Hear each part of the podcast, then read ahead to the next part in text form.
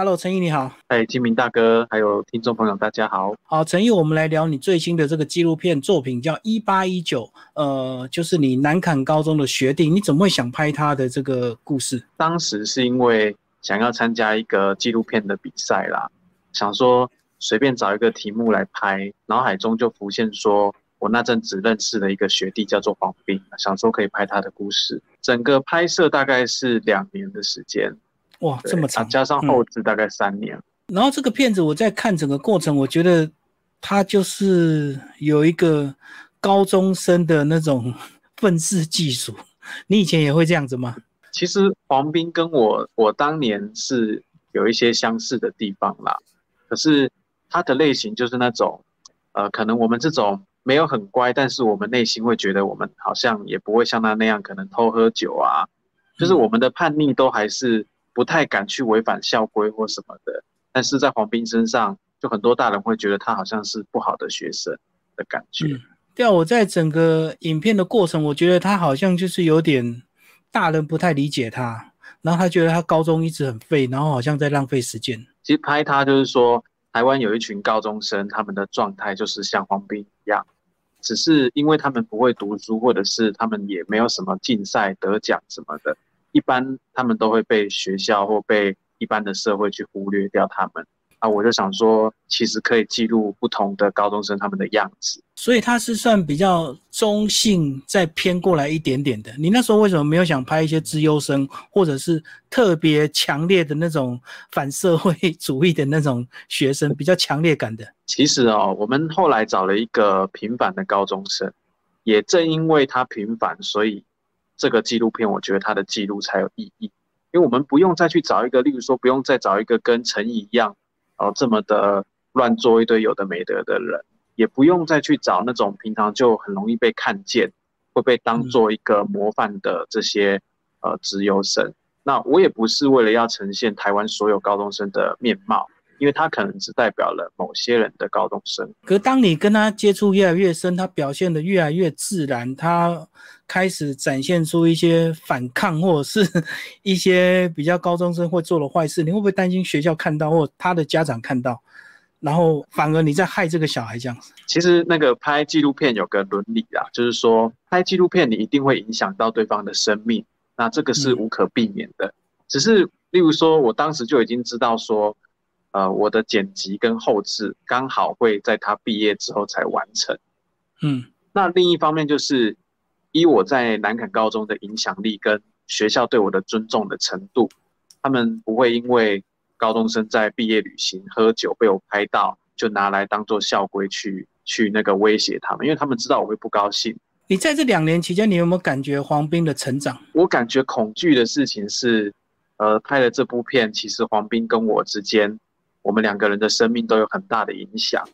那他的成长其实。这两三年我都看在眼里，每个人的人生未必一定都是往一个比较好的方向去前进。对啊，因为我在看整个过程，你试图一直想要问他一些问题，可是他总是表现出不耐烦，或者是你赶快问，或者是他回答一些干话，就是很想敷衍你这样子。所以有时候我自己的角色就蛮尴尬的，我怎么问他？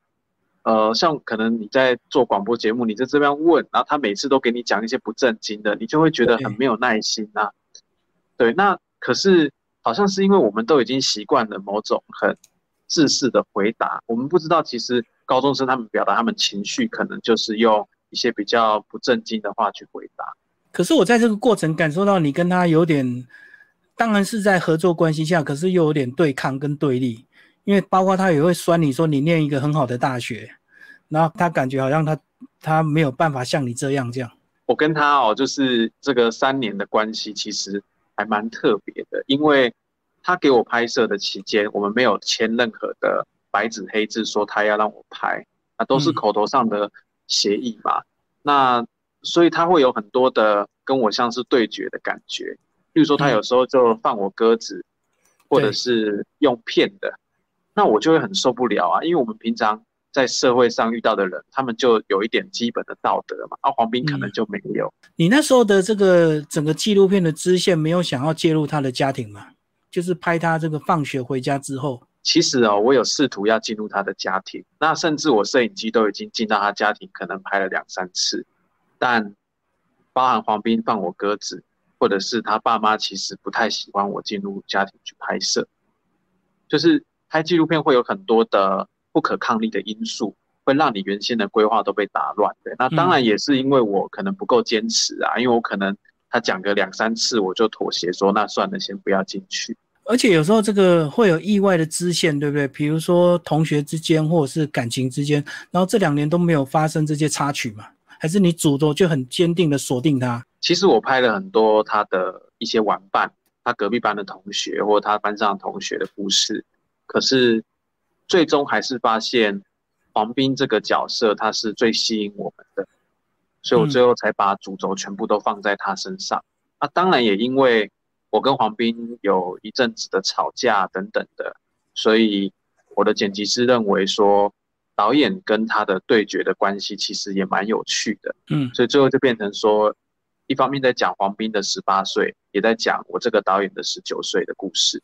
所以整个过程你也有被真的激怒过吗？其实我很多的画面我不敢剪进去，因为例如说其中有一幕可能是我在那个现场，我有时候很容易因为黄斌。的一个话，或者是他所做的行为，我会生气或难过或开心。那有一次，我就头也不回，带着摄影机，我就离开学校，或者是我对着镜头骂了黄斌，骂了五分钟。你没有想过说，呃，拍纪录片会让你搞到好像快要得忧郁症的那个状态？原因会不会觉得因为你们年纪太近了？在他身上，我反而找到了一些我可能没有的那种。年轻人该有的样子嘛，就那种叛逆啊的那种感觉。可是他跟同才之间又有点不一样，就是他其实看透很多事情，只是呃他对世世界有很多的理解。那这个成熟度他是有的，但是都会藏在他那种幼稚的行为里面。就是他会不经意的蹦出一两句这个很看透这个社会历练的话，可是他的行为又表现得很幼稚，这样。所以就让我一直觉得他好有趣的，我就好想拍他的故事。在整个影片过程中，你一直问他以后想要成为什么样子，或者是你希望这部片变成什么样子，他好像完全没有想法，还是说他是偷偷私下跟你讲，他不愿意在镜头前面讲？他还蛮特别，就是他是一个镜头前面、镜头后面都表里如一的一个人，所以呃，他在那边讲的话，其实就代表他内心的想法了。那。很多事情他都不回答，或者是要我问好几遍他才愿意回答。其实我都觉得是他在掌握这个骗子怎么走，哎，不是我，不是我让这个骗子怎么走下去。后来有没有比较这个蜜月期，就是他会主动提供他的一些想法，或提供他的行程让你跟拍？其实他大致上都很配合，那有时候他比我还积极，就是他会告诉我说，例如说，哎，我明天要。跟家人去香港，那我几点会在机场？你要不要来拍？当你们两个的信任度够了，尤其这三年，他会知道说，十八十九对我来说是一个很重要的作品。他会表面上他嘴巴很坏嘛，但他其实内心是一直很帮忙这个片子的。嗯嗯，为什么决定拍到他高中结束到大学这个就结束了？本来我们只打算拍半年。因为想要拿去参加一个比赛，有三十三万的辅导金嘛。嗯，可是后来我发现说，如果这么做，好像没有办法呈现高中生他们不同的生活面貌。我可能在这半年，我只会拍到他们疯狂的读书考试、读书考试。嗯，可是像，难道高中生的生活只有读书考试吗？我我认为不是嘛。所以我就想把片子拉长，拍到他至少上大学这个部分。后来这个片子花了多少的时间去剪辑啊？还是你是在跟边拍的过程就一边在剪辑？原先想说可以很理想的，例如说在四个月、三个月就把片子剪出来，嗯，结果没想到纪录片的后置会花非常多的时间，所以至少花了半年以上的时间在做后置，包含除了我们知道的剪辑之外，其实他还要去。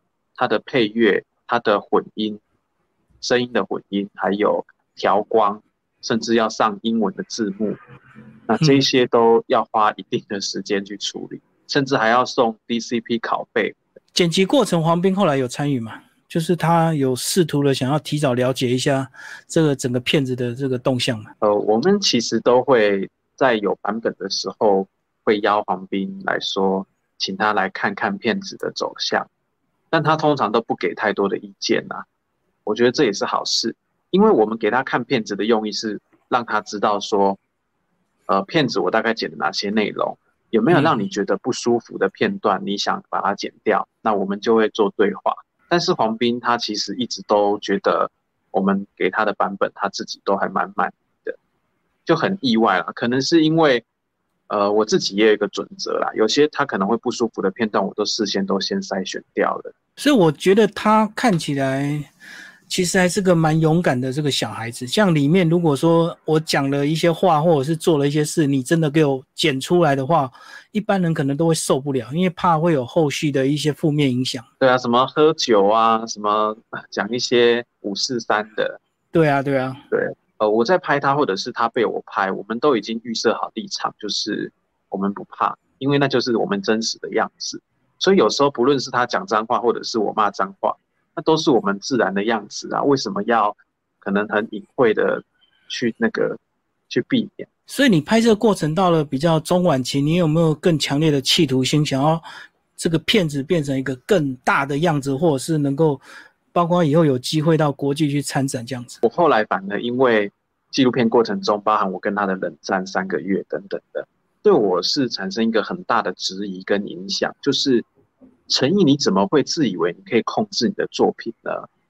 就是你怎么会觉得你可以操控这个被摄者？结果根本就是被打了一巴掌。所以后来我我就发想了一个观念，就是当一个作品完成的时候，纪录片会找到他自己的路。嗯，但是我对他的企图心就是，呃，我希望他可以被台湾更多的大人或者是年轻人去看到这个作品。因为那好像才有一个让，呃，不同年龄层的人他们可以去对话，甚至有机会互相理解。其实我看到这个片子主角，因为他未成年，那我会一直很担心说，当你辛苦跟拍了这么多年，有一天这个片子出来之后，他的家长突然有意见或者是不准让你播，哇，那真的是晴天霹雳。那时候整个过程会不会有这样的担心？有，我从头到尾都在担心这件事情。不过他爸妈好像都被我感动了，所以。最后还是，当然在中途如果不想让我拍，他们早就会提出意见的啦，不会让我有办法拍三年了。他爸妈甚至在我提募资计划的时候就自掏腰包的赞助了，那我就知道他们对这个片子其实他们是认可的。嗯，因为其实他儿子的十八岁的前后这几年，一辈子只会有一次。嗯，那当我们把时间拉长，可能二十年后黄斌也年年纪大了嘛。那对，在看到这些素材的时候是非常的珍贵的。你总共拍了几百个小时？我没有去算，不过我的那个硬碟买了好多个，然后每个都是呃一 T 以上的容量。其实我觉得拍纪录片最大的困扰就是拍的很多，可是最后出来的只有那一个小时。那你这个几百或者是几千个小时，你有没有想过以后可能会有什么样的运用？哎，这个可以透露，就是其实我二十年后还会再。把这个故事做一个续集，那片名可能叫做三八三九，到时候那些素材它其实就可以被运用进来了。嗯，那目前这个版本它也许，呃，它的长度就有些人觉得它可以再更长，因为他们想看更多。对，那我觉得想看更多，就表示说至少目前片子可能不会很无聊。对，那未来有没有更长的版本？我觉得暂时应该是没有，不过也很难讲，讲得很明确。嗯，我们讲校方这个片子要能够拍，一定学校要同意。那学校这个从一开始的同意到最后让你这个拍完这么长的时间，他们都始终如一的在支持嘛？因为有时候我知道这个真的拍的时候可能会就会有一点不是很愿意配合，因为太麻烦，或者是说怕被关切这样。呃，这个就要谢谢那个时候的校长，叫做谢景云，他从我。刚开始要拍这个片子的时候，我就带着企划书。那时候企划书非常的简陋，甚至我过去几乎也没有纪录片的作品。那他就愿意相信我。然后当我跟他说我想在南安高中拍这个片子的时候，他说那有什么问题？那就拍啊。那我就准备了公文，我要学校开公文同意我拍摄，那也把日期压得很清楚，就是我要拍到二零二零年的六月，都写得很清楚。那校长因为支持我，所以他会开一个校长的公文给我，让我出入非常的方便。嗯，有些老师一定会有有些反弹嘛，就是说校长同意之后，不代表大家就同意嘛。对，所以我还是要花很多的时间，包含去跟他们的班导师、跟他们班上同学，还有他的科任老师，每一位我都要问说可不可以让我拍。那很庆幸的事情是，几乎没有被任何的阻挡，哎，只有几个老师可能不要让我拍他的课，那我就换拍别的课，所以还蛮顺利的。对啊，因为我们很难想象在这样的一个教育体制下，很多老师愿意配合，因为他上课讲的一些话，如果不小心被你拍了，然后不小心拍出去播出去，可能会会有一些后续的效应。这样，哎，像那个呃，里面有一幕是老师在念学生嘛，不要自己裹足不前那一段，那个就是老师他完全没有去在意镜头，他就让我拍，他也没关系。然后你在整个过程，你自己有没有遭遇到一些特别的事情？因为等于他在成长，你也同时在成长嘛。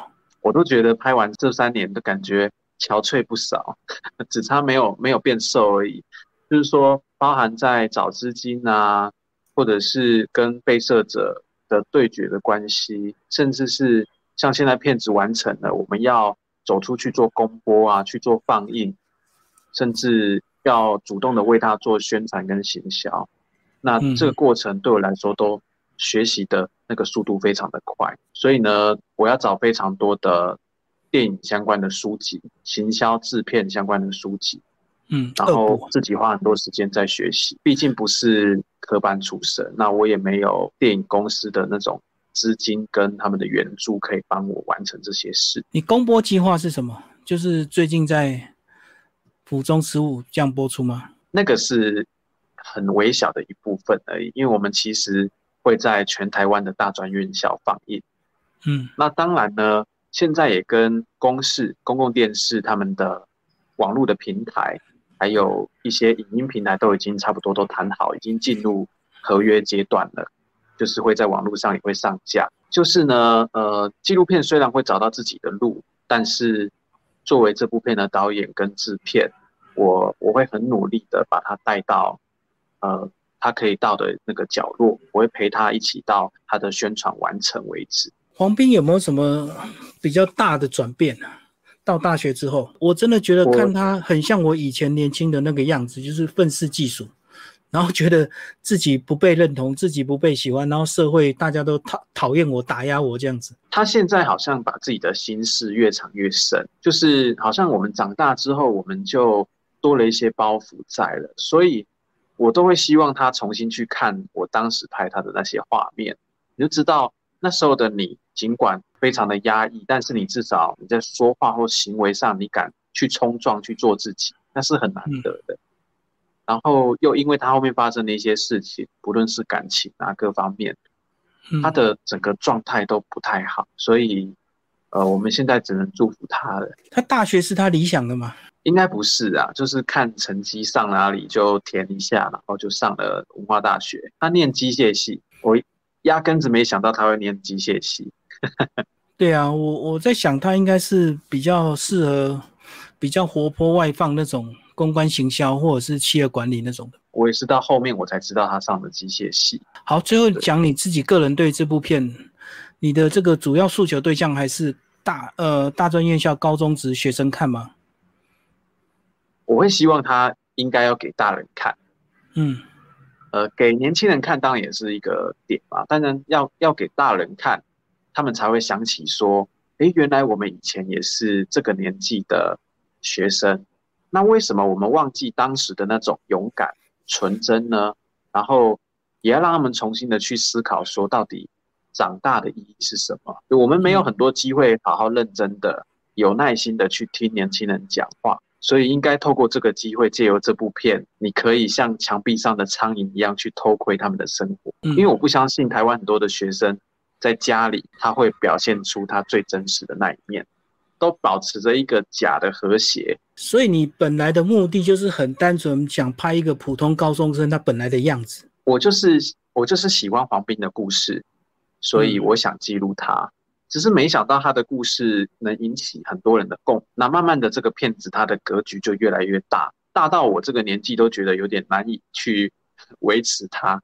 所以我要花很多时间去找资源去撑持他的这个创作。对啊，我觉得你们年纪很相近是优点也是缺点，所以很多时候他不受你掌控，甚至他会反呛你，因为你们年纪太近。可是也因为年纪太近，他跟你没有距离，所以他可能会更真实的展现自己。他没有任何的恐惧，因为不是一个很老的资深的导演在拍他，对不对？这个就是说，像像我们这片子的监制叫杨立洲嘛，嗯，他有跟我讲说。这部片难得的事情就是年轻人拍年轻人，这是换作是他拿着摄影机进去的话，高中生未必会想理他。对，所以这是我们的优势。就他只能拍到表面，他不会跟你讲这么多真心话，就对，因为他怕你听不懂。对对对，会讲一些有的没的。那你可能你四十岁、五十岁了。你有些价值观其实跟他们是很冲突的，嗯，那可能就吵架了或什么的。就陈毅讲一下你在拍这部片的这个过程，同时还有在拍什么样的作品？我拍这部片，我就是中途会有一些很琐碎的案子啊，可能那种小的短片啊。不过我尽量都是我去辅导年轻的导演，让他们去拍。那我可能就挂他的监制或制片，因为我自己需要专注在十八十九这个片子。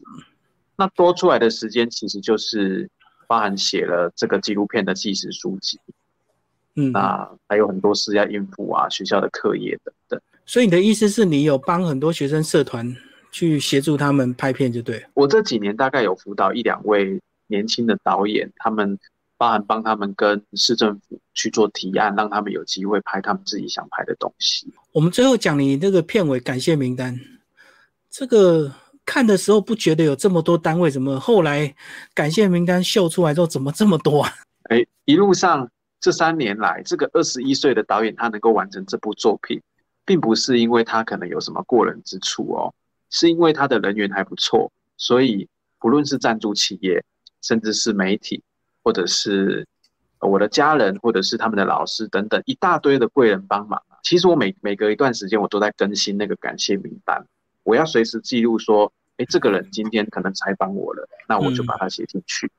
那最后我就是感谢所有的人。所以其实这三年拍过的这个呃题材或者是这个画面非常的多，只是它不一定会被剪进去，但是他还是在感谢名单里就对了。对啊，就有些遇到的人他没有在画面里面，但是我都帮他留了一个位置，那表示我在这段时间我真的收到他的帮忙，我就要感谢他这样子。我觉得那是一个基本道德了。所以这部片目前就是彻底的完成，对不对？对，不会再因为 不同的这个单位要求，或者是去参加不同的赛制，然后再去做变更这样。不会，他现在已经这个版本已经开始在陆续参加一些竞赛跟影展的一个增建了。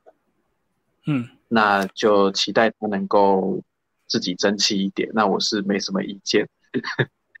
所以他就已经。活出他自己的生命就对了。对，那我我也乐见他可以自己自己那个放光明。今天非常谢谢陈毅为大家介绍他最新的纪录片作品《一八一九》，好，谢谢，谢谢金明大哥，谢谢。